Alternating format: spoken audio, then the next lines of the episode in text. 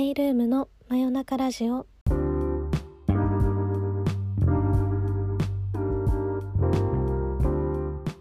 時刻は7月10日の金曜日。22時になりました。こんばんは。メイルームのオーナーのメイです。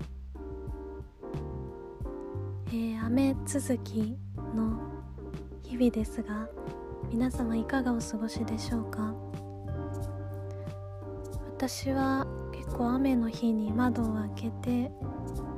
ぼーっと音楽を聴くっていう時間がすごく好きなので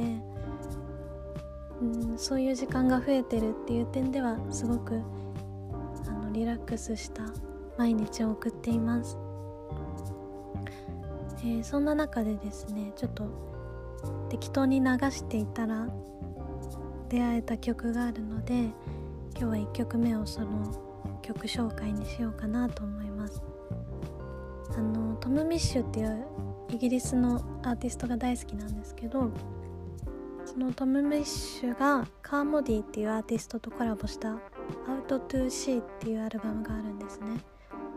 でその中からあの「リリース・ユー」という曲を1曲目に流したいなと思います。聴いてください。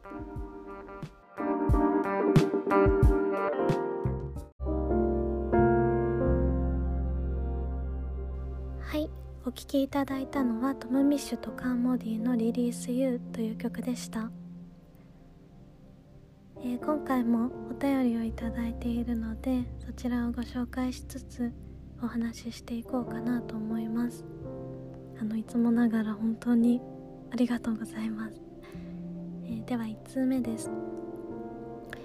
大好きな人が全く振り向いてくれません。何をしても梨のつぶてで嫌いになってしまいそうです。メイさんはそういう時ありますか？ということであります。ありますとも。初めてくらいに恋愛相談をいただいたので少し緊張しておりますが。うーん何をしても振り向いてくれないってしんどいですよね。これは完全に私の経験上になってしまうんですけど恋愛って本当にタイミングが全てと言っても過言ではないくらいどれだけ相性が良くてもうんお互いが好いていても恋愛小説なんか読んでると本当にすれ違いばっかりでもすれ違いで成り立っているんじゃないかっていうぐらいあのなかなかその矢印って基本的にやっぱり一方通行になってしまうものだなと思います。だからうん私の場合なんですけど本当に何をしても振り向いてくれないっていう時はその今じゃないのかなって思うようにしててこう私も素敵だなと思っていた方にこう恋人がいたりで私もその時に恋人がいてでその時は何もなかったんですけど数年後にあの突然お付き合いするっていうことになったパターンもあったので うーんその今の状況で全く脈がなくても明日もしくは1週間後であるいは数年後に、ん、何か状況が変わったりするっていうこともあると思うんですね。だからそういう自然の摂理じゃないですけどそういう流れに任せてみるのもいいのかなと思います。でそう思った途端にことが進んだりするっていうこともあるのでうん。でも大好きな人だとなかなかねその引き際とかも 分からなくなってしまうっていうのもあると思うので。そのしんどいなって思った時はこ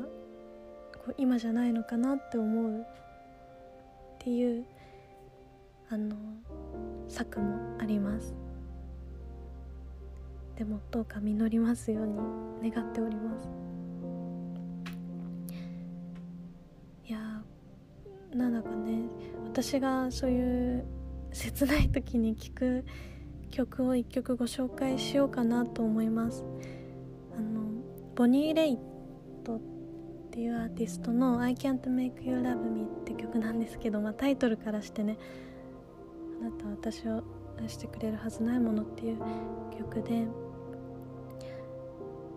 あのまあ前置きはいいですね。とりあえず聴いてください。ボニー・レイトの「I Can't Make You Love Me」という曲です。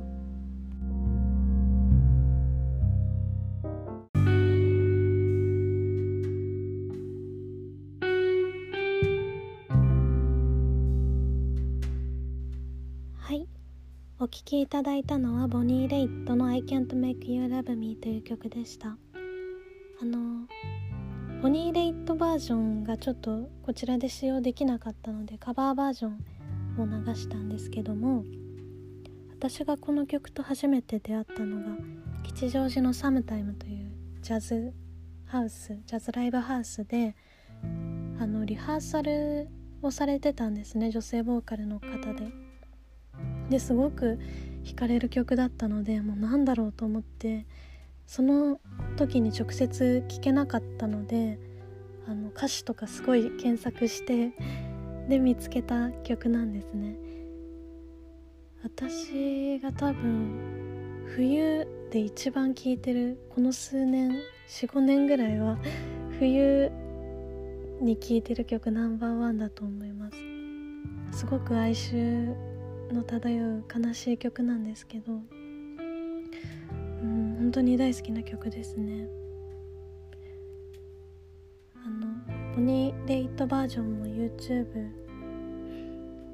のアドレスを貼っておくので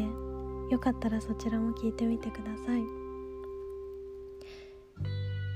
はいえー、お便りの2通目をご紹介したいと思います。ありがとうございます。メイさんこんばんは。先日ツイッターで日記を5年つけられているお話を拝見して素敵な習慣だなと思いました。そこでよろしければメイさんの日記についてのエピソードを教えてください。日常的に文章を書く機会も多いと思うのですが日記ではどのようなことを書きたくなりますか？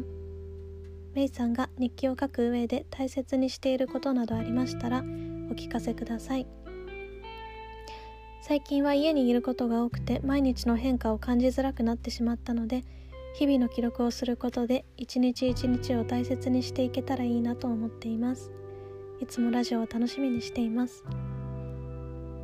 ということでメッセージありがとうございます。そしていつもラジオを聴いてくださってありがとうございます。えー、日記ですね。ちょうど先日その下北沢の日記専門店月日というところに行っていややっぱり日記っていいなって思ったんですけどうんなんか自分の日記を読み返すのが結構好きなんですよね。でまあただ続けるっていうことが一番重要だと思っているので疲れてる日なんかはあの結構箇条書きで何時に起きたどこどこに行って何々をした？何々を読んだ？何時に就寝？みたいな感じで終わる日もあります。ただ基本的には自分の感情の動きを記録したいなと思っていてうんこういうふうに言われてこう思っただとかこんなことがあってこういうふうに感じた書き方をするように意識をしているかなと思います。うん、日々生活していると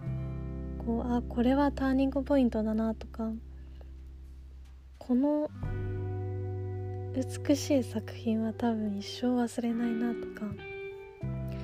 そういう作品との出会いで自分の感性が変わるっていう瞬間とかもあったりするのでそれ以前とそれ以降でその自分の心の変化が分かるように書いたりもしています、うん、数年後の自分に当てて書いているようなこう書いている手紙のような感覚かもしれません。一時期その英語力を上げたくて1年間英語で日記をつけていた時期もあったんですけどあの時が一番こう英語が頭の中で構成うん構成するスピードっていうのが早かったなという気がしているので英語力を上げたい方にはおすすめです。しかし続けるのが難しいという。なかなかね私物事を続けるのがそんなに苦にならなくて1年ぐらいは続けられるんですけどまた何かねこうハマったり没頭しちゃったりするとそちらにあのこう乗り換えじゃないですけど うん変わってしまうのでちょっと時々はねやらなきゃなと思っております、えー、こんな感じで大丈夫でしたでしょうか、えー、今回もお便りいただいて本当にありがとうございます。あの引き続きご意見ご質問などはオンラインサロンに公開しているメールームラジオのメッセージフォームからご自由に送っていただければ幸いです。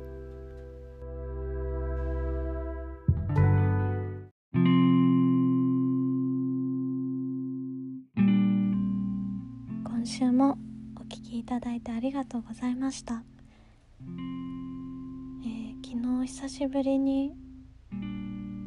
う散歩していたら初めて見る古本屋さんがあったので入ってみたんですけどあのすごく好みの古本屋さんだったのでもう何もかもが欲しくてで頑張って厳選してあの選んだ本がゴッホの「千日の工房」という厚めの本とあとヨーロッパのお茶の時間っていう本を購入してみました。やっぱりこう本屋さんで、うん、探す時間は特別だなと。でそこで買う本は特別だなというふうに改めて思いました。なかなかね日常が戻ってこないんですけどももう毎日むさぼるように本を読み映像を見て過ごしております、え皆様もどうかあの心穏やかに過ごせますように願っております、えー、次回の放送は1週間後の7月17日ですね。を予定しております、えー、それでは皆様良い夢を。ナビゲーターはメイルームのメイでした。